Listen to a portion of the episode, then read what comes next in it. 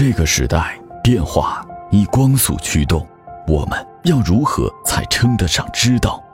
复旦大学 EMBA 践行商道人文，融会贯通教育理念，背以百年复旦，汲取海派商业文化精髓和人文科技智慧。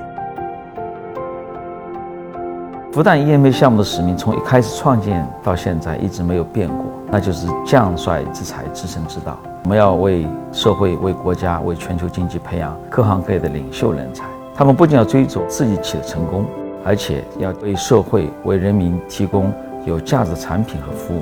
因此，学习管理的知识、学习商业的策略方法是必须的。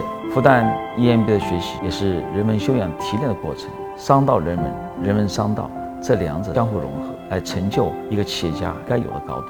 这种高度是超越简单的商业知识、商业修养的这种层面的。在复旦，我们有最好的人文哲学的教授，有最好的科学家，他们为我们的同学提供各种文史哲的知识，来带领大家一起去思考我们国家发展方向是什么。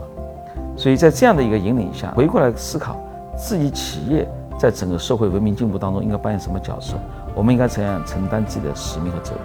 我们为什么要去创造经济繁荣？因为我们要推动社会进步，要去让人民的幸福指数不断提升。中国的企业家不仅能够为社会经济的进步做出重要的贡献，而且一定能站在世界的高度上去带领全球经济的发展。这是我们追求的最高的目标。这也是为什么很多同学选择复旦 EMBA 项目的原因。直是有举办人文讲座的这个传统的，许多文史哲的大家、名家，他都来过我们 EMBA 的讲堂，一直是受到我们的学生非常深厚的喜爱。从2017年底呢，我们把人文讲座升级成为君子之道人文商道讲堂。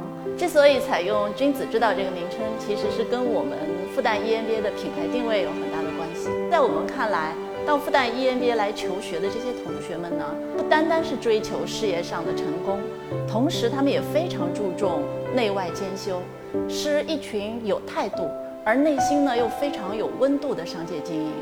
那从这点来说，我们觉得没有比君子之道更能够贴切而精准的去形容他们在复旦求知问道的这么一个过程。我们把君子之道人文商道讲堂扩展成为三个板块，分别是商道致用、实尽其用和无用之用，更清晰地把它的脉络给梳理了出来。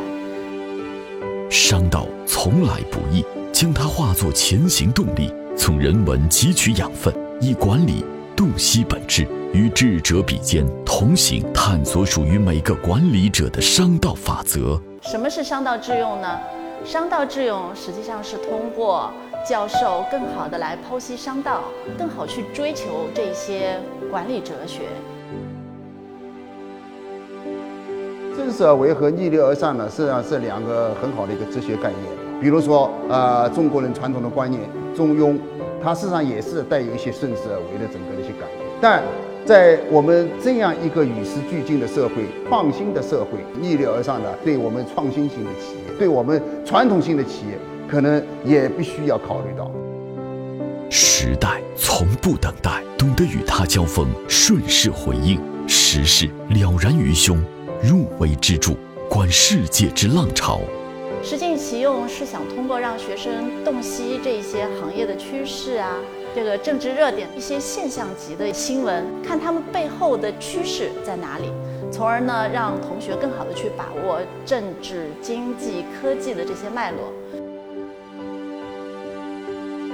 当今时代技术迭代越来越快，产业边界越来越模糊，企业生命周期越来越短，时代将终极拷问生命的意义、企业的价值、企业家精神。这是商学院面临的一门必修课。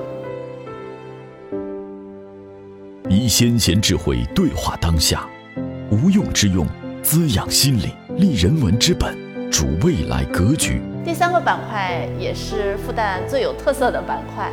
无用之用，经常是会去通过人文的这些讲授，让同学们去透析事情和人心，对决策呢去提供更高更好的这个新的视野。这个人文课堂，呃这样的一些课程设计，让企业家所本身所具有的这种理解世界、把握自己的这种能力，呃，得到更好的发扬，得到更好的发展，最后使他们的生命得到更好的实现。还有很多东西呢，在我们平时可能感觉不到的地方，也在发挥着它的作用。然后这个可能就是我们古人所讲的无用之用。无用之用有时候会让你发现和了解生活当中更美好、更有趣的那些东西。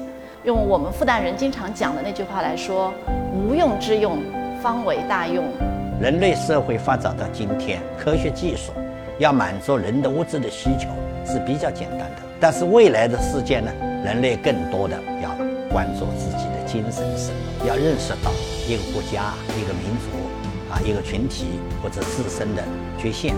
真正的焦虑来自于哪里？来自于同一个方向，就是未来的不确定性。我们把握未来有很多很多的途径，有很多方法。我们所学的一切，无非就是想更好的去把握未来。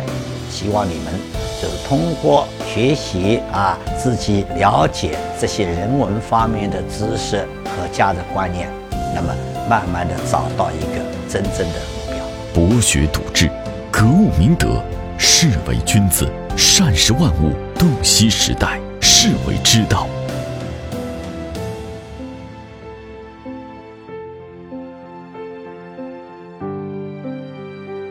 君子之道。